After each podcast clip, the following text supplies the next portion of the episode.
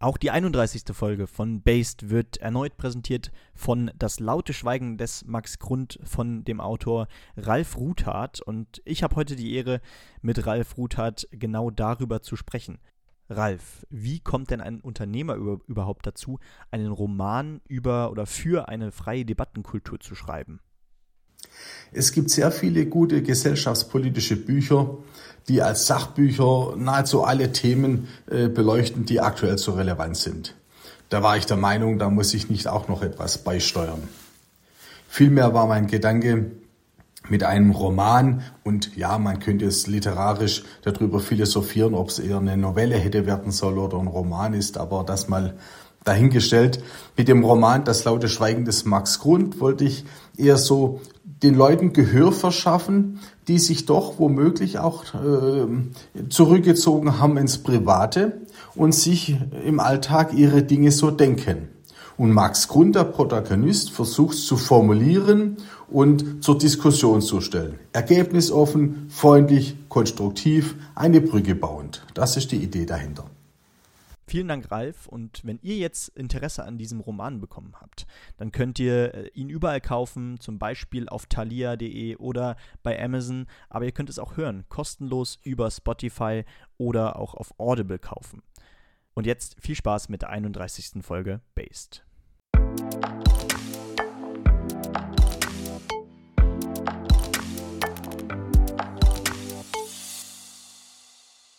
Und damit herzlich willkommen zur 31. Ausgabe von Based und wie immer natürlich auch Hallo an meinen Co-Host. Moin Dominik. Moin Benny, ich freue mich. Nämlich haben wir heute mal wieder einen Politiker dabei, während wir in den letzten Wochen ja viele Journalisten da hatten. Wir sprechen heute mit Thomas Kemmerich, dem Vorsitzenden der FDP in Thüringen. Moin. Ja, Gruß aus Erfurt. Grüß euch. Ja, vor einigen Wochen gab es bei der FDP eine Mitgliederbefragung zum Verbleib in der Ampel. Das Ergebnis fiel ganz knapp für den Verbleib in der Ampel aus. Wofür haben Sie sich bei der Mitgliederbefragung vor einigen Wochen entschieden? Mögen Sie uns das verraten? Ich habe auch häufig öffentlich gesagt, dass äh, diese Schwarz-Weiß-Frage raus aus der Ampel, ja, nein, kein Problem löst, sondern wir müssen ja damit umgehen, dass wir in der Ampel Verantwortung für das Land übernommen haben und dann kann man nicht einfach vom Tisch aufstehen und den Saal verlassen. Also es braucht einen Plan B. Wir müssen also sagen, was macht man am Tag danach. Ich äh, mache auch keinen Hehl daraus, dass ich sehr kritisch mit den Beschlüssen der Ampel umgehe, auch mit teilweise den Beschlüssen der, der Freien Demokraten. Aber da ist auch viel Gutes gelaufen. Schuldenbremse wäre längst implodiert und viele andere Sachen wären nicht so gelaufen. Und insbesondere kritisiere ich das mangelnde, zu, die mangelnde Zuwendung von Herrn Habeck zur wirklichen Wirtschaft, in meinen Augen so wie Klimaminister und viele Dinge, über die wir noch sprechen werden, wahrscheinlich in den nächsten Minuten. Äh, sei es drum, dieses rein raus aus der Ampel hat nicht meine Zustimmung gefunden. Ich bin dafür, sehr kritisch damit umzugehen, auch wenn man am Ende keine Einigung mehr erzielt, tatsächlich nicht tabuisiert, über ein Ende der Ampel zu reden. Aber am nächsten Tag müssen wir, und das sind wir der Bevölkerung schuldig, auch einen Plan B haben, wie es weiter in Deutschland geht. Man kann nicht aber sagen, wir stehen auf, und, und mache nicht weiter. Ich bin selber 34 Jahre Unternehmer. Da will ich so lange das, wie möglich das Heft des Handelns mit in der Hand halten. Und deshalb sollten wir sehr konkret darüber reden, was wir an Politik verändern, verbessern, im Sinne der Bevölkerung machen können und nicht wer, wie gesagt, das Spielfeld verlässt. Initiator der äh, Mitgliederbefragung oder des Erzwingens der Mitgliederbefragung war ja Matthias Nölker aus Kassel, äh, der diese 500 Unterschriften, glaube ich, unter Mitgliedern gesammelt hat, äh, die dafür äh, zu, äh, zulässig waren. Und ähm, der Grund dafür sind natürlich unter anderem auch die miserablen Umfragewerte der FDP bundesweit. Aber äh, Sie können das ja auch in Umfragen bei sich in Thüringen sehen. Ähm, führen Sie denn die aktuellen Umfragen auch auf, in, in Thüringen jetzt, Ihre Umfragen, auf die Beteiligung in der Bundesregierung zurück? Ja, andere Zahlen habe ich nicht. Also ich weiß, die Reaktionen, die in den Ländern abgebildet wird, werden, sind die Reaktionen auf das Wahrnehmen von Politik aus Berlin und damit auf die FDP-Beteiligung äh, in, in der, innerhalb der sogenannten Ampel. Ähm, wir wissen auch aus den Erfahrungen anderer Landtagswahlkämpfe, regionale Komponenten kommen erst kurz vor Schluss eigentlich zum Sprechen. Und äh, das ist eben Aufgabe dann in der Phase des Wahlkampfs. Wir sind jetzt noch siebeneinhalb Monate vor Ende des Wahlkampfs. Da ist noch viel, äh, viel zu tun. Aber ich bin viel unterwegs, auch auf großen, auf kleinen Veranstaltungen, Gespräche mit den Leuten. Wenn es dann um Thüringen geht, und deshalb bin ich auch gar nicht so pessimistisch, wenn ich Umfragelage heute Thüringen betrachte, und das mögliche Wahlergebnis. Wir haben das in Sachsen-Anhalt gesehen. Das ist lange nicht in Stein gemeißelt, wie man das so schön sagt, sondern die Leute, glaube ich, ganz sicher in Thüringen werden sehr bewusst eine Wahl treffen in der Wahlkabine, erst recht, wenn sie zwei Stimmen haben, die eine bessere Zukunft äh, für Thüringen verspricht, als was wir heute in Umfragen sehen. Und da meine ich ganz konkret äh, keine große Einflussnahme von den Extremen von links und rechts. Wenn Sie mit Bürgern aus Ihrer Heimat sprechen, was stört Sie denn konkret oder am meisten an der Arbeit der FDP? Viele Journalisten betonen ja oft, dass es vor allem an schlechter Kommunikation der Regierung liegt und weniger an der Programmatik. Wie schätzen Sie das Ganze ein?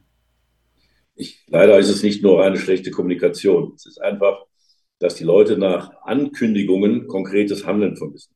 Ich gehe mal auf das Megathema in meinen Augen, nämlich die Frage Migration und unseren Umgang mit der, mit der gefühlten Situation der Migration, der Integration. Seit Mai letzten Jahres gibt es diverse Beschlüsse auf deutscher Ebene, auf europäischer Ebene, Ministerpräsidentenkonferenzbeschlüsse, Parteitagsbeschlüsse, Pressemitteilungen aller Beteiligten, die Besserung versprechen. Wenn ich aber hier in die Gemeinden, Städte, kreisfreien Städte gucke, in Landkreise, dann passiert da nichts. Wir haben nach wie vor in Thüringen die Erstaufnahmeeinrichtungen überfüllt. Äh, die Städte sind überfüllt, die Wohnungssituation ist ungeklärt, die Kindergartensituation, die Schulen. Überall merken wir, es knirscht. Die Leute sind es satt, Ankündigungen zu hören. Nein, die wollen konkretes, nachvollziehbares Handeln haben. Und das ist der Vorwurf, der kommt und sagt, erzählt es uns nicht, sondern macht einfach. Und wenn man, wenn dann was gemacht wird, wird in den Augen vieler Menschen hier in Thüringen die falsche Priorität gesetzt. Wir hatten jetzt die Tage Diskussion über das sogenannte Einwanderungsrecht. Auch eine wichtige Tatbestand, das will ich ja gar nicht negieren. Aber die drängende Frage, wie gehen wir mit den äh, Abschiebemöglichkeiten um, wie sichern wir den europäischen Grenzschutz in seiner Gänze, wie gehen wir auch mit den Folgekosten, die Städte, Kommunen, Gemeinde belasten, um. Die Frage wurde aber nicht äh, besprochen und damit setzten die Entscheider in Berlin falsche Prioritäten. Und das ist der Vorwurf. Ich habe jetzt viele Bauernproteste erlebt. Ich war persönlich auf zweien in Erfurt und in Jena. Und äh, die Leute sind einfach krachsauer, ich sage es mal etwas salopp, dass man wirklich von heute auf morgen über Nacht Entscheidungen äh, für eine große Gruppe in Deutschland trifft, sei es Spediteure, sei es auch die Bauernschaft und durch die Spediteure und Bauern sind ja irgendwie fast alle betroffen, ähm, die rückwirkend gelten, die in die finanzielle Sicherheit eingreifen, die Vertrauenstatbestände einfach ignorieren. Und das ist das, was, wo die Leute sagen, das ist keine schlechte Kommunikation. Das ist schlichtweg schlechte, falsche Politik. Ja, Sie haben gerade schon gesagt, es knirscht in der Bevölkerung, der Unmut ist gerade groß, wächst gerade gefühlt auch eher, als dass er sinkt. Ähm, und ein bisschen im Kontrast dazu steht vielleicht auch die Rede von Christian Lindner äh, beim Dreikönigstreffen. Äh, hat er ein, eine fast einstündige Rede gehalten. Lindner machte gleich zu Beginn seiner Rede äh, klar, dass die Zeiten eben nicht leicht seien, äh, haben sie auch eben schon leicht skizziert. Und die Bundesregierung sei laut Lindner nicht fehlerfrei, aber entscheide mehr richtig als falsch. Würden Sie diesen Satz auch so unterschreiben? Ich will jetzt keine sogenannten Erbsten zählen, aber später in der Rede hat er zwei Dinge gesagt. Und einer hat, hat einen äh, Vorstand des DAX-Konzerns zitiert, der sagt, die wirtschaftliche Situation in Deutschland verschlechtert sich und stellte dann darauf ab, dass dieser DAX-Konzern scheinbar gute Gewinne macht. Ja, ein DAX-Konzern kann diese Gewinne außerhalb von Deutschland erzielen und damit trotzdem eine gute Bilanz auch vorweisen. Aber der Mittelständler, der kleine Familien, familiengeführte Mittelständler, der vor Ort verankert ist, der keine Flucht ins Ausland als Möglichkeit hat, da geht es schlecht. Ich sprach gerade über die Spediteure. Ich bin mit vielen Spediteuren bekannt, vernetzt. Und wenn man sieht, wie die Frachtsituation sich dort verringert, also wie viel volle LKWs zurzeit in Deutschland gegenüber den, den guten Zeiten fahren, dann weiß man, dass ein Vorbote für sich eine sehr stark abschwächende Wirtschaft. Wir lesen jeden Tag von mehreren hundert bis tausend äh, Abbau von Stellen von großen und kleinen Unternehmen. Wir kriegen Insolvenzen mit. Also wenn wir die Augen davor verschließen, dass es dem Mittelstand wirklich schlecht geht, Fachkräftesituation, Bürokratie, fehlende Digitalisierung, das sind alles Themen. Und gerade wir als Freie Demokraten stehen ja dafür, dem Mittelstand dort an der Seite zu stehen. Das Entlastungsgesetz ist noch nicht gekommen. Was dort als Bürokratieabbau beschrieben ist, ist viel zu wenig. Reduzierung der Aufbewahrungszeiten von zehn auf acht Jahre. Entschuldigung, das ist fast kaum der Tropfen auf den heißen Stein. Also das war ein großer Punkt. Und der andere war dann tatsächlich, wo er sagte, die Bauern haben sich verrannt. Nein, die Bauern haben sich nicht verrannt. Nochmals, über Nacht wurden denen rückwirkend für das Jahr 23 nahezu eine halbe Milliarde Euro gekürzt. Das ist dann abgemildert worden, aber, und das, der Vorwurf bleibt, beides jeweils ohne mit einem Vertreter der Bauernschaft über diese Pakete zu sprechen. Und ich glaube, wir drei wissen auch, wenn wir voneinander was wollen, ist es besser, voreinander mal miteinander sich auszutauschen, sehen, wer kann was machen, weil jeder muss den Gürtel ein bisschen enger schnallen, dafür ist ja Verständnis da. Aber wenn, wenn einer von euch mir oder umgekehrt wie auch immer sagt, nee, du musst das jetzt so machen, und zwar rückwirkend noch für die letzten paar Monate, dann sagt jeder, nee, so geht das nicht. Und das ist das, das kann man auch nicht schönreden. Das ist einfach auch kein Stil, wie man in einer Gesellschaft gerade mit so entscheidenden Faktoren, nochmals Bauern, Spediteure, Handwerker, der ganze Mittelstand miteinander umgeht. Und dann sagt man auch nicht zu den einen, ihr habt euch verrannt. Nee, erst miteinander reden. Und dann können wir mal drüber sprechen, können wir vielleicht drüber reden, ob sich der äh, Streit zwischen Bahn und GDL gerade verrennt äh, und wir jetzt über sechs Tage fast die Republik lahmlegen. Wegen zwei Arbeitsstunden Lokführer gibt es schon nicht. Also das sind so Dinge, wo ich eher sage, da sollten die Leute mal vernünftig miteinander reden. Aber die Bauern in dem Moment, die Bauernschaft in dem Moment so anzugehen, äh, das findet man eine große Missbilligung. Also kann man vielleicht sagen, die Kommunikation an der Stelle tatsächlich ein bisschen gescheitert. Vor dem Brandenburger Tor hat sich Lindner noch unter Buhrufen auf die Seite der Bauern gestellt und auf dem Dreikönigstreffen spricht er dann oder blieb eben der insbesondere von gerade schon genannte Satz, Sie haben sich verrannt, bitte kehren Sie umhängen. Außerdem sagte er, glaube ich, auch für neue Subventionen müssten alte gestrichen werden. Also kann man schon so zusammenfassen, was das angeht, einfach ein schlechtes Gefühl oder vielleicht äh, ja, bietet sich da der Lindner auch ein bisschen zu sehr an SPD und Grüne an? Ja, das ist so ein Vorwurf, der immer kommt, dass wir zu viel rot und grüne Politik machen, keine Frage. Und wir müssen auch immer eingestehen, wir sind Teil dieser Ampel, der fast kleinste Teil. Dass man in gewisser Form ähm, Kompromisse machen muss, ist auch nachvollziehbar. Aber das Schema ist ja ein ganz anderes. Die Grünen gehen mit Forderungen raus, die utopisch hochklingen, sagen dann, ja, wir rudern jetzt ein bisschen zurück und wollen uns dann allen das als Kompromiss verkaufen. Und das ist teilweise bar jeder wissenschaftlichen, wirtschaftlichen, ökonomischen Vernunft. Äh, Vernunft. Ich bleibe mal bei auch wieder altes Thema, aber nach wie vor brisant. Ausstieg aus der friedlichen Nutzung von Kernenergie. Keine Volkswirtschaft, kein, kein, kein Volk der Welt kommt auf die Idee, in einer dermaßen engen Energiesituation, in einer, in einer Krisensituation mit der Energieversorgung, funktionierende ähm, AKWs abzuschalten, was wir am 15. April letzten Jahres gemacht haben. Der gleiche Minister, der dafür verantwortlich ist, nämlich Robert Habeck, steht in der Ukraine und lässt sich doch zitieren mit dem Satz, ja, die, der AKW hier in der Ukraine, der kann ja weiterlaufen, der ist ja einmal gebaut. Unsere Meiler stehen bis heute dort, sind die sichersten der Welt und strahlen auch ja noch weiter. Sie dürfen nur keinen Strom anspeisen. Also diese Borniertheit, die Augen zu verschließen vor, vor dem drängenden Energieproblem. Das ist auch, was den Mittelstand belastet, Energiepreise. Wir haben, jede Meldung kommt die letzten Tage wieder rein, höchsten Stromkosten in Europa sind in Deutschland zu verzeichnen. Mal abgesehen davon, was wir jetzt nach CO2-Berechnung den dreckigsten oder zweitdreckigsten Strom in Europa produzieren nach Polen. Diese Dinge muss man einfach hingeben. Dann kann man nicht sagen, wir haben einen Erfolg erreicht, war das ja Ende des Jahres 22, mit der Verlängerung bis, 14, bis 15. April. Das sind die Dinge, die die Leute doch meinen, das sind keine guten Kompromisse, das ist einfach, naja, Rot-Rot-Grün auf den Leim gegangen. Heizungsgesetz, da wurde ein Kompromiss erzählt. Ich hätte das gar nicht mehr beschlossen, gebe ich zu, weil das ist einfach, einfach verbrannt.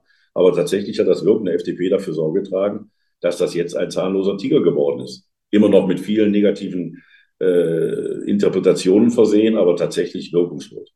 Schuldenbremse, ganz wichtig, dass wir das durchhalten. Aber jeden Tag kommt ja irgendeiner von Rot und Grün auf die Idee, wie fällt uns ein, diese Schuldenbremse wieder aufzuweichen. Ne, jetzt war die Deiche aufgeweicht, schon kommen mir völlig unbekannte Menschen der SPD und sagen, jetzt müssen wir Schuldenbremse aufweichen. So geht das nicht. Und da muss man auch sagen, zurück zu dem, zur Ausgangsfrage, bis hier und nicht weiter. Das ist Ultima Ratio der Freien Demokraten.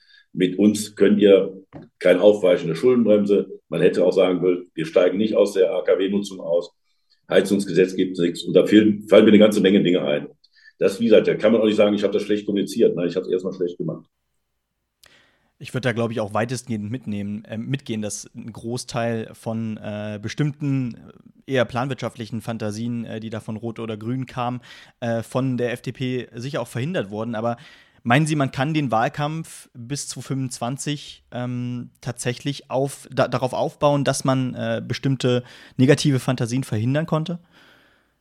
Klares Nein. Wir müssen tatsächlich etwas tun, positiv bewegen für die Menschen, die uns gewählt haben und in Zukunft wieder wählen sollen, was deren Forderung ist. Ich sprach über den Mittelstand. Der Mittelstand fordert tatsächlich von der Freidemokratischen Partei ein, konkreten Bürokratieabbau. Wie kriege ich Erfüllungsbürokratie minimiert? Wie kriege ich Dinge digitalisiert, die zurzeit analog äh, Erfüllungsaufwand nach sich ziehen? Wie bremse ich auch Europa ein? Lieferkettengesetz ist hier ein Stichwort. Ne, wir haben ja so die deutsche Natur zu sagen, dass aus Europa kommen, verschlimmbessern wir nochmal um 120 Prozent. Mhm. also das sind also Dinge, wo der Mittelstand sagt, also alles gut und schön, aber die Priorität muss für uns sein, das zu tun. Wie versorgt ihr uns tatsächlich mit Fachkräften? Und heute kam die Meldung wieder durch. 11.500 Stellen sind in Berlin neu geschaffen worden durch die Bundesregierung, durch die amtierende Bundesregierung. 11.500 Stellen. Das sind mal eben so ein Faktor von 10 Milliarden Euro per anno. Und auch diese 11.000 Menschen fehlen ja dem Mittelstand. Ja, und wenn ich jetzt nicht konsequent anfange zu digitalisieren, die Leute da rauszuziehen, dann habe ich eine ewige Konkurrenzsituation zwischen öffentlicher Hand und der Fachkräfteversorgung, Arbeitskräfteversorgung für mittelständische Unternehmen. Das müssen wir lösen. Und äh, anderes großes Thema äh, wird halt bleiben, zu sagen, äh, ja, die, die, die Kriegsholz, die zukünftige Haushalte wirklich zukunftsfest. Wir haben die Debatte hinter uns. Da war kein Sparwille da. Der Sparwille war dann zu sagen, ich erhöhe Abgaben. Okay, nicht Steuern, aber Abgaben Effekt ist derselbe. Wir haben mit 477 Milliarden den höchsten Haushalt aller Zeiten. Es gab eine mittelfristige Schätzung der Finanzplanung im Jahre 2020, die ging von 410 Milliarden aus. Jetzt haben wir ein paar Inflation, inflationäre Tatbestände mit drin, aber um 60 Milliarden plus, das ist nicht zutreffend. Und das erwartet man von einer vernünftig haushaltsführenden Freidemokratischen Partei eben auch anders. Deshalb, nein, wir müssen gestalten, wir müssen was bewegen, was bewegen im Sinne unserer Wähler. Ähm, vielleicht da, äh, bevor wir dann noch tiefer äh, nach Thüringen schauen, äh, nochmal die Frage, wir haben eben schon ein bisschen über Christian Lindner gesprochen, im Vergleich zu ihm, wie, äh, was sind Ihre liberalen Ideale? Was verstehen Sie unter, unter liberalem Menschenbild oder äh, grundsätzlich, wofür sollten sich Liberale einsetzen? Ja gut, da kann ich in erster Linie erstmal für mich reden. Und ich, ich also Grundfeste ist dass das Lebensbild des äh, Liberalen das Individuum. Das Individuum soll frei, selbstbewusst und selbst verantwortlich entscheiden können. Und dazu sind ja die Faktoren wichtig, dass wir ein Bildungssystem haben, was auf dieses Leben vorbereitet, vorbereitet auf ein Leben, wo ich meine eigenen Fußstapfen in den Sand setzen kann oder in den Schnee, je nachdem, welche Jahreszeit wir haben, meine eigene Biografie schreiben kann. Und um das rankt sich das alles. Darf keinem anderen auf die Füße treten, also die berühmte Freiheit geht so weit, wie ich die Freiheit eines Dritten einschränke. Und äh, deshalb brauchen wir ein Bildungssystem, kommen später zu Thüringen, das ist hier eine Katastrophe, das ist bundesweit eine Katastrophe. Wir setzen die falschen Prioritäten mit, mit Überakademisierung. Wir haben auch vielleicht auch da etwas steuern. Das klingt für Liberalen immer ein bisschen schräg, aber halt schon was davon, dass wir volkswirtschaftlich sehen, welche Zukunftsberufe brauchen wir. Ähm, und wir brauchen die Freiheit. Die Freiheit, auch so zu agieren. Und das, ich meine jetzt nicht nur wirtschaftlich, sondern auch gesellschaftspolitisch, und ich glaube, wenn wir das alles berücksichtigen, dann haben wir die sogenannte USP, also das Unterscheidungsmerkmal zu den etaistisch veranlagten Parteien, zu den äh, kollektivistisch veranlagten Parteien, die ja wirklich im gesamten anderen politischen Spektrum von links bis rechts und ganz schlimm auf den beiden Extremseiten. Man sieht ja durch Frau Wagenknecht, wie sich das wieder annähert. Eine sozialistische Politik mit, mit, mit Putin-Freundlichkeit und, und, und, und, nationalen äh, Komponenten, da sieht man ja, wie das alles wieder zusammengehört. Und ich glaube, die FDP, wenn die FDP das betont, was ich vorher gesagt habe, dann weiß auch jeder, warum es nur eine Wahl gibt für die Leute, die da unsere äh, Mentalität und, und die Überzeugungen teilen. Dafür gibt es nur eine Wahl, nämlich die Freien Demokraten. Ja, blicken wir nach Thüringen und da würde ich kurz eine kleine Einleitung geben, wie denn gerade die Umfrageergebnisse aussehen. Wir haben uns rausgesucht, die AfD steht da gerade bei sage und schreibe 33 Prozent, die CDU bei 20, die Linke auch bei starken 15,9, die SPD bei 7,4, die Grünen bei 5 und die FDP wäre aktuell raus mit 3 Prozent. Ja, das sind äh, Ergebnisse, vor allem wenn Sie gerade die Extremen ansprechen, die machen Sie wahrscheinlich äh, nicht glücklich und darüber gilt es jetzt auf jeden Fall zu sprechen. Nee, da kann keiner drüber glücklich sein. Aber wir haben es immer gestriffen. Das sind jetzt Umfrageergebnisse, die sehr unter dem Eindruck der letzten Tage stehen. Das glaube ich ist ja gerade frisch erhoben worden, 11. bis 15. Januar. Also unter dem Eindruck von Bauernprotesten, äh, von vielerlei Dingen. Und ähm, da kriegen wir natürlich die, die Un, den Unmut über Berliner Politik voll mit ab. Ähm, und ich habe es eben schon mal von Sachsen-Anhalt gesagt, ich glaube nicht, dass das Umfrageergebnis von heute das Wahlergebnis des Tages am 1. September ist. Die Leute haben bei einer Wahl dann auch zwei Stimmen. Und ich führe viele Gespräche, groß, klein, in, in, in verschiedensten ähm, Umgebungen. Die Leute wissen schon sehr bewusst und vielleicht mal auch Zahlen dahinter. Äh, ihr habt zitiert, die AfD steht so mit ungefähr an 30 Prozent. Ähm, der, der Landesvorsitzende hat aber in Anführungszeichen nur eine persönliche Zustimmung von 16, vielleicht 17 Prozent. In meinen Augen immer noch zu hoch, aber da gibt sich eine große Spanne, ein großes Delta zwischen diesen zwei Werten. Und das sind auch die Leute, die man sicherlich davon überzeugen kann, dass eben eine Partei unter diesem Vorsitz mit, mit, dem, mit dem Gedankengut, was dahinter steht, das kann jeder nachlesen, jeder weiß, was er tatsächlich wählt und das ist nicht wählbar. Aber jeder hat zurzeit das Recht, auch da seinen Unmut äh, zu äußern. Aber ich glaube, die Leute, die, die da in diesem Delta sich bewegen, die kann man ansprechen. Die kann man bewegen, äh, am 1. September oder wann auch immer Sie die Entscheidung davor treffen, eine andere Wahl zu treffen. Und ähm, gibt noch eine Zahl, die ich immer gerne zitiere. Meine Person ist in Thüringen zu 80 Prozent bekannt. Und äh, in der letzten Umfrage, war letzten Sommer, haben 21 Prozent gesagt, Thomas Kemmerich macht politisch eine gute Arbeit. Und mit die Leute, die dieser Überzeugung sind, die werden, wollen wir ansprechen, um zu sagen, dann gibt am Wahltag auch Thomas Kemmerich und der FDP Thüringen äh, deine, ihre Stimme mit den Möglichkeiten und mit den äh, Inhalten, die wir für Thüringen sehen. Und deshalb bin ich sehr optimistisch, dass die FDP ein Wahlziel erreichen kann von 8 bis 10 Prozent. Und dass wir am Ende das Gesamtziel, nämlich mit diesem Ergebnis und gemeinsam mit einer CDU und einer SPD womöglich eine Deutschlandkoalition zu bilden, dass wir dann tatsächlich gute, zukunftsweisende Entscheidungen für Thüringen treffen könnten. So ähnlich wie unsere Nachbarn in Sachsen-Anhalt. Dort regiert eine Deutschlandkoalition jetzt seit knapp zwei Jahren in meinen Augen sehr erfolgreich. Ähm, ja, Sie, Sie, haben ja schon gerade angesprochen, 80 äh, Prozent kennen Sie äh, in Thüringen. Ähm, dafür äh, ja, kamen Sie ja 2020 durch, durch einen anderen Vorfall, um es mal so zu nennen, ähm, zu, zu, bundesweiter Bekanntheit. Ähm, da geht es natürlich um die letzte äh, Landtagswahl. Als Sie zum Ministerpräsidenten äh, ernannt worden, gewählt wurden, äh, mit Stimmen der äh, CDU, ebenfalls der AfD, die aber parallel eigentlich einen eigenen Kandidaten aufgestellt hatte. Ähm, da war von einem Dammbruch die Rede. Äh, die Bundeskanzlerin forderte in Südafrika, ähm, naja, dass das Ergebnis rückgängig gemacht werden müsse. Sie sind dann nach ja, einem großen öffentlichen Druck, glaube ich, ähm, zurückgetreten. Ähm, und das wird ja wahrscheinlich auch einer der Gründe sein, warum sie jetzt in diesem Wahlkampf, im kommenden Wahlkampf, ohne äh, Wahlkampfunterstützung der Bundes-FDP ähm, in diese Landtagswahl gehen. Äh, mich würde da interessieren, wie wurde das denn kommuniziert? Äh, oder ob wurde das überhaupt kommuniziert? Also erstmal noch mal ganz kurz zurück zu dem 5. Februar. Ähm, das Aktive, was ich an dem Tag getan habe, und das sind rein die Fakten, ich habe kandidiert und äh, kandidiert gegen einen Kandidaten der Ultrarechten und in meinen Augen auch der, der Linken. Und das äh, war kein gutes Angebot an die Thüringer. Und äh, Ergebnis war, dass ich eine Stimme mehr hatte als ähm, mein, mein Mitbewerber. Und das war eher eine, eine Mehrheit gegen den Mitbewerber und eine Stimme mehr ist eine Stimme mehr. Konrad Adenauer hatte uns auch eine Stimme mehr. Und wer am Ende die 44 anderen waren, das weiß ich nicht. Die 45. wie gesagt, war meine. Äh, da können sich auch andere noch verirrt haben. Dass da viele von der AfD bei waren, wollen wir auch nicht außer Rede stellen. Aber die demokratische Konklusion aus einer solchen Wahl steht in unserer Verfassung mit konstruktivem Misstrauensvotum und nicht mit Anrufen aus Südafrika und, und äh, vor allen Dingen vielen linken Gruppierungen von meiner privaten Haustür vor dem Landtag, vor der Staatskanzlei bis zu meiner Firma.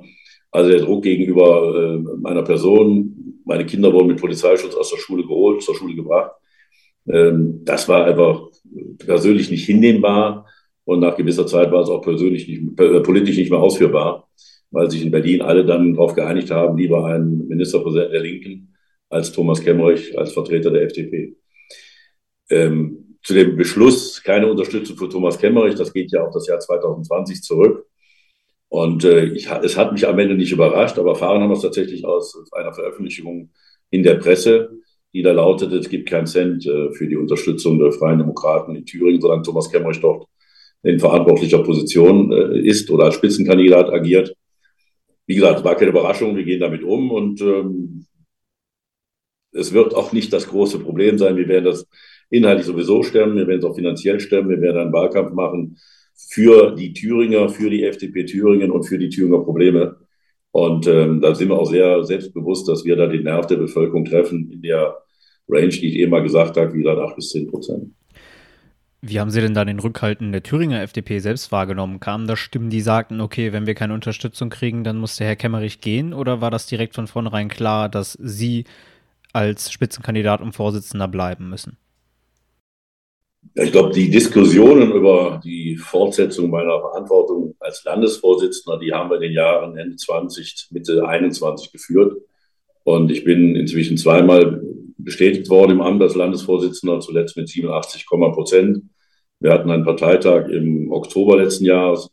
Ähm, dort haben wir die Spitzenkandidatur besprochen als Landesvorstand, als Landes, äh, als Landespartei. Und dort hatte ich einen Zuspruch von 96 Prozent. Also wir in Thüringen sind da ziemlich geeint. Es, Sie finden immer jemanden, der natürlich alle Personal da in Abrede stellt, aber die entscheidenden Faktoren, die Kreisvorsitzenden, die überwiegende Anzahl der Delegierten auf dem Parteitag, wie gesagt 96 Prozent, haben sich eindeutig für Thomas Kemmerich als Spitzenkandidat ausgesprochen. Was mir ähm, in einer vergangenen Debatte äh, aus Thüringen äh, wieder aufgefallen ist, ist, dass wenn man bundesweit über Thüringen redet, es meistens um die AfD geht oder um, um eine äh, Brandmauerdiskussion. Äh, so eine gab es ja, ja äh, Ende letzten Jahres mal wieder. Ähm, die Brandmauerdebatte ist dann nämlich ja wieder entflammt, entflammt äh, an der Senkung der Grunderwerbsteuer, äh, die, äh, ich glaube, CDU, FDP und eben auch wieder der zufällig Stimmen der, der AfD ähm, ja, die haben eben ausgereicht dafür und ähm, sie schließen ja ko koalitionäre Zusammenarbeit mit der AfD aus.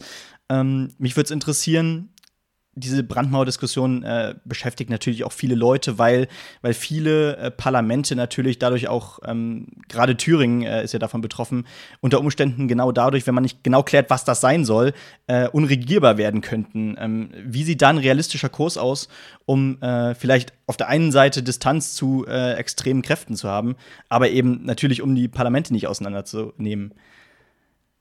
Ich glaube, wir müssen erstmal genau definieren, was meint man mit dem Begriff Brandmauer. Ähm, wir haben als Freie Demokraten vor über einem Jahr einen Beschluss gefasst, der ausdrücklich sagt, du hast es gerade zitiert, es gibt keinerlei Zusammenarbeit mit der AfD, es gibt keine politische Zusammenarbeit mit der Linken, es gibt auch kein, ähm, keine Koalition mit den in meinen Augen ökoradikalen Grünen in Thüringen. Das engt das alles was ein, aber ich glaube, es ist eine klare Botschaft, auf die die Leute sich in Thüringen verlassen können, mit dem, mit wem arbeitet die FDP Thüringen zusammen. Und Zusammenarbeit heißt ja, dass man sich verabredet, miteinander spricht, entsprechend gemeinsame Ideen entwickelt oder was auch immer. Jetzt kommen wir zu dem, was tatsächlich in Thüringen passiert ist. Du hast die Grunderwerbsteuer angesprochen. Wir haben kurz vor dem äh, Jahreswechsel über ein Waldgesetz in Thüringen beschlossen. Der äh, Inhalt war dort, dass wir die Aufforstung der Waldflächen vorrangig vor der Umwidmung zu Industrieflächen, sprich auch dem Erbauen von Windkraftanlagen vorsieht. Ähm, wird mit einer sehr, sehr großen Mehrheit in Thüringen, fast 80 Prozent, abgelehnt im Wald. Und das ist die Gesamtbevölkerung. Wenn ich die Bevölkerung auf dem Land befragen würde, glaube ich, der, die Ablehnung noch eine viel größere. Das war eine FDP-Idee, eine FDP-Initiative. Wir haben das in Thüringer Landtag eingebracht. Die Grunderwerbsteuer war eine Initiative der CDU. Das haben die eingebracht.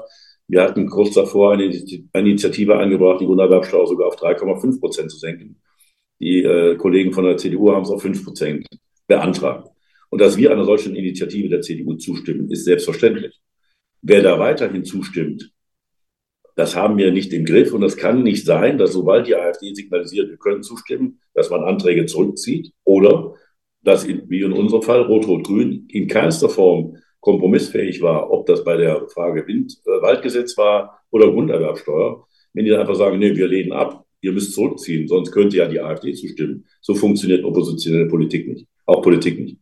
Deshalb sage ich, wir müssen in den Vordergrund stellen, was ist die Sache, nicht wer könnte zustimmen. Und wenn wir in der Sache klar sind und wenn wir der Überzeugung sind, wir als Freie Demokraten und auch jeder andere politische Akteur, wenn in der Sache klar ist, ich mit meiner Initiative, die aus dem Wahlprogramm stammt, aus der Programmatik äh, des Grundsatzesprogrammes oder was auch immer, dann muss ich als Freier Demokrat oder als Christdemokrat dieses Ziel verfolgen können.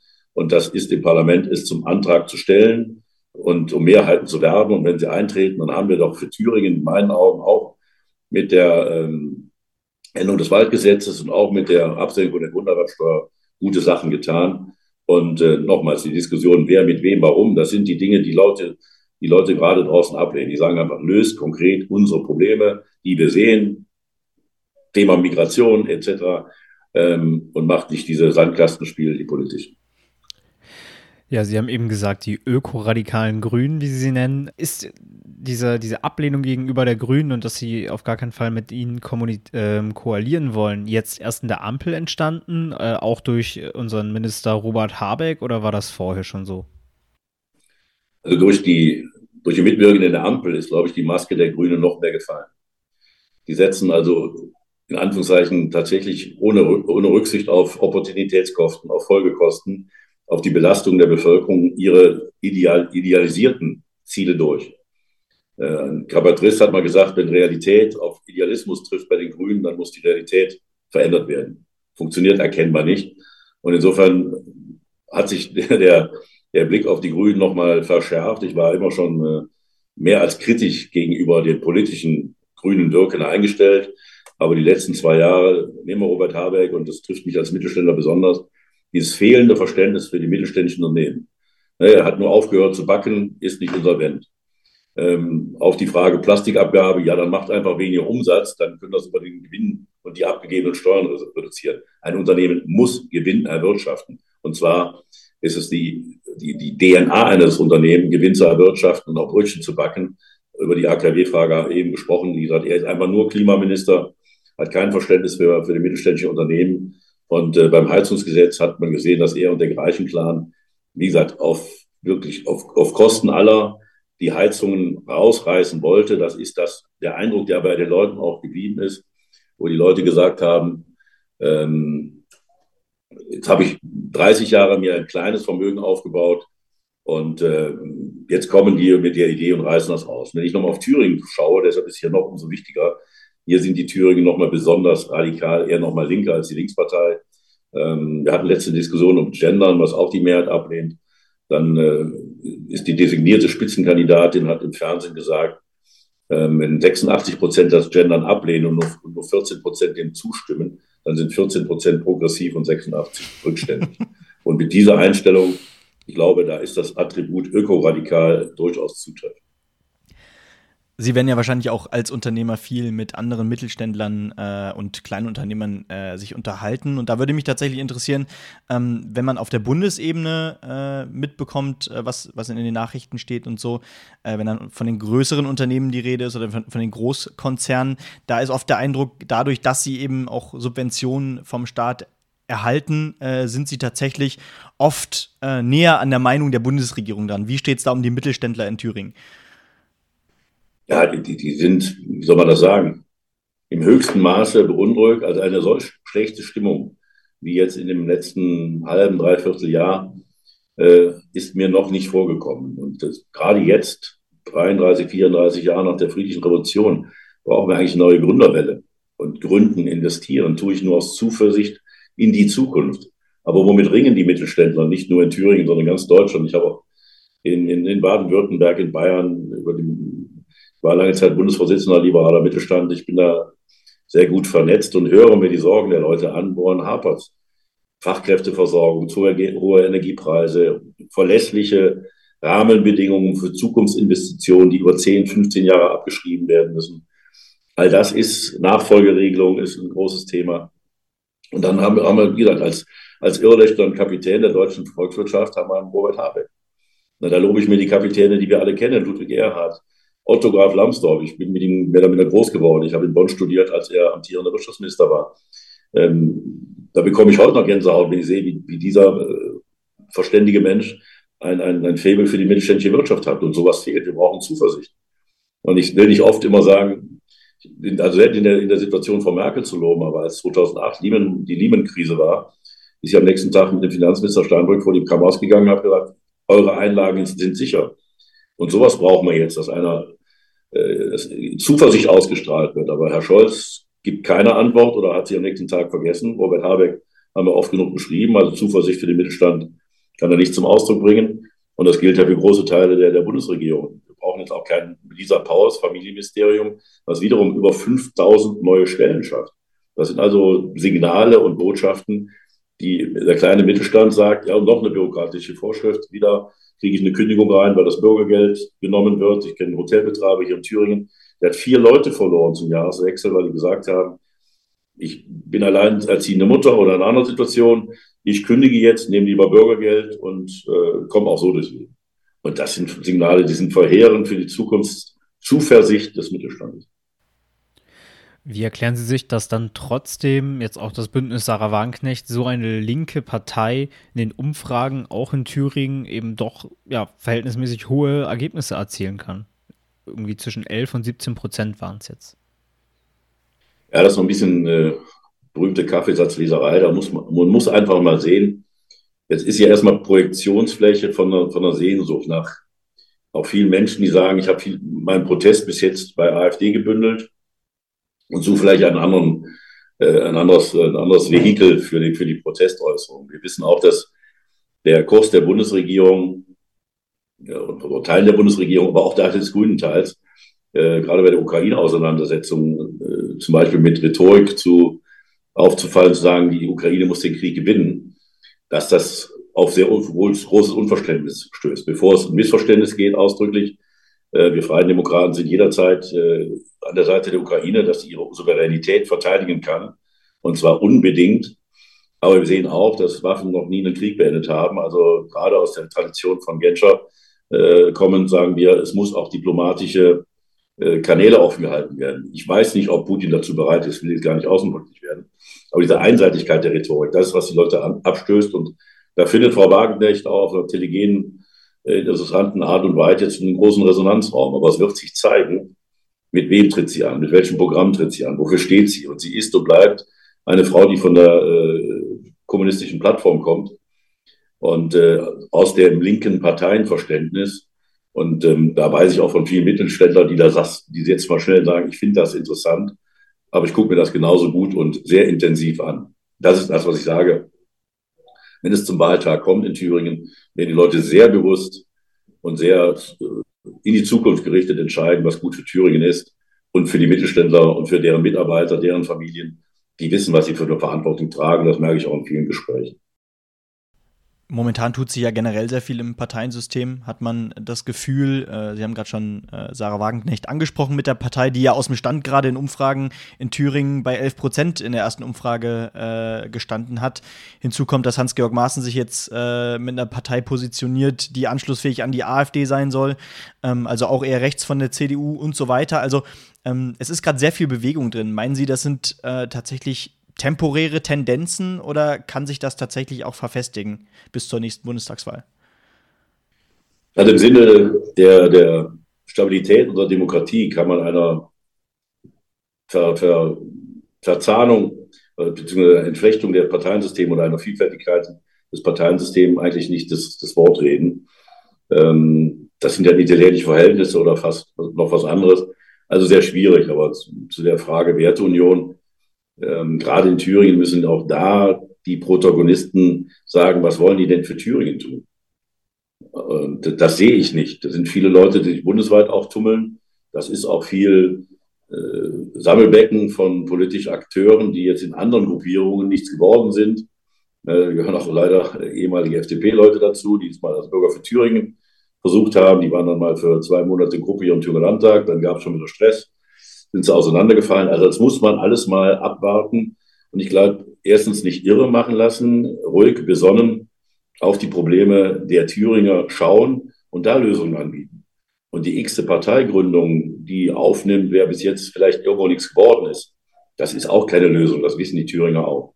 Die wollen ganz konkret, und wenn wir bei Thüringen sind, Bodo Ramelow und seine rot-rot-grüne Linksregierung, und damit der immer noch amtierende Ministerpräsident fällt immer dadurch auf, dass er jedem Asyl Kompromiss auf Bundesebene, Ministerpräsidentenkonferenz, auch permanent widerspricht. Rot-Grün hier in Thüringen verfolgt nach wie vor die Politik der offenen Arme und sagt, wir wollen keine europäischen Grenzen schützen. Wir wollen keine, keine Zentren haben, außer von Europa, wo die Asylfrage geklärt wird. All das lehnen die ab. Das heißt, das, was unser Fass permanent zum Überlaufen bringt, wird durch diese Kreise noch befeuert. Das muss der Thüringer wissen, damit er eine richtige Wahlentscheidung treffen kann. Wer steht an der Seite des Mittelstands durch Digitalisierung, durch Bürokratieabbau? Wer hat Ideen für ein besseres Schulsystem? Und da kann ich immer noch wieder auf die Freien Demokraten ganz selbstbewusst verweisen. Wir wissen, was für Thüringen gut ist. Und das müssen alle Bündnisse oder wie die Dinger auch heißen, die sich gerade neu gründen, dem Wähler auch dann mal sagen, vor dem Wahltag, in dem Wahlkampf. Und dann bin ich zuversichtlich, dass wir die besseren Antworten haben. Ja, und zur letzten Frage dieser Folge. Wenn die Ampel noch vor der Landtagswahl in Thüringen zerbrechen würde, könnte das der FDP in Thüringen helfen oder nicht? FDP-Vize Wolfgang Kubicki zum Beispiel hat ja seine Zweifel daran geäußert, dass die Ampelkoalition bis 2025 bestehen bleiben kann. Ähm, wie sehen Sie das und wie gesagt, kann es Ihnen helfen? Also erstmal ist es jetzt nicht an mir, da zu spekulieren. Und unsere Planung geht davon aus, dass wir keine Hilfe von außen brauchen, weder, weder durch Implodieren der Ampel noch durch, durch andere, andere Dinge. Wir hoffen, dass, dass keine Naturereignisse in irgendeiner Form dazukommen, die insgesamt unser Leben wieder beeinflussen. Davon haben wir in den letzten Jahren, glaube ich, genug erlebt und die Leute sind auch froh, wenn das alles ausbleibt. Nein, kurzum, wir können jetzt viel darüber spekulieren. Ich habe eben meine Kritik zur Ampel geäußert und ich bin der festen Überzeugung, dass die, äh, unsere Vertreter in Berlin ganz klar sagen müssen, bis hier und nicht weiter. Das, wir haben es besprochen, wenn 2025 es zur Bundestagswahl kommt, spätestens, dann können wir nur vor den Wähler treten, indem wir konkret was erreicht haben und nicht indem wir nur was verhindert haben. Und wenn das konkrete Erreichen nicht geht und wenn wir weiter Dinge zulassen, die gegen unsere Überzeugung sind, wie zum Beispiel Aufweichen der Schuldenbremse, ähm, dann muss man auch sagen, äh, müssen wir innerhalb des bestehenden Parlaments oder über eine andere Wege der, der deutschen Bevölkerung eine neue Regierung mit ermöglichen, weiter Unterführung der Liberalen, aber unter, möglichem, unter möglichstem Ausschluss von grünen Fantasien, Ideologien und grünen spinnerten Ideen. Ich muss es so sagen, das ist das Problem in Deutschland. Das macht auch die Unzufriedenheit im großen Maße aus, dass die Leute sich weder von Herrn Habeck und auch nicht von Frau Baerbock die feministische Außenpolitik dem chinesischen Außenminister beibringen will, der wahrscheinlich dann das Mikro ausmacht oder den Kopfhörer ausmacht und weiter nicht zuhört, nur in sich hineingrenzt. Das ist nicht die Möglichkeit. Das ist das, was die Leute ablehnen. Tut, was die Leute hier wollen. Die, das Erstarken der, der Ränder ist äh, nicht Ursache von irgendetwas, sondern das Wirkung von schlecht empfundener und schlecht gemachter Politik. Das ist unsere Aufgabe. Da haben wir viel Zeit bis zum Wahltag. Gutes Schlusswort und na, erstmal vielen Dank an Sie, Herr Kemmerich, dass Sie heute bei Base zu Gast waren. Sehr gerne. Hat Spaß gemacht. Schön. Liebe Zuhörerinnen und Zuhörer, wenn ihr mehr Lust auf eine Folge von uns habt, dann hört auf jeden Fall in die vergangene Woche rein. Da könnt ihr nochmal tiefer in das Thema einsteigen. Brandmauer bzw. Bauernproteste, Demos gegen rechts und so weiter und so fort. Und wer Lust hat auf ein sehr liberales Thema und auf das Thema Bitcoin, der kann in die erste Folge dieses Jahres mit Ijoma Mangold von der Zeit nochmal reinhören. Und das letzte Wort hat wie immer Benny. Genau, und ansonsten hören wir uns natürlich nächste Woche um 10 Uhr am Sonntag wieder zu einer neuen Folge. Wie gesagt, die Gäste, die Planung, die steht schon für die nächsten Wochen und äh, wir freuen uns genau da weiterzumachen, wo wir aufgehört haben. Bis dahin, ciao, ciao. Tschüss.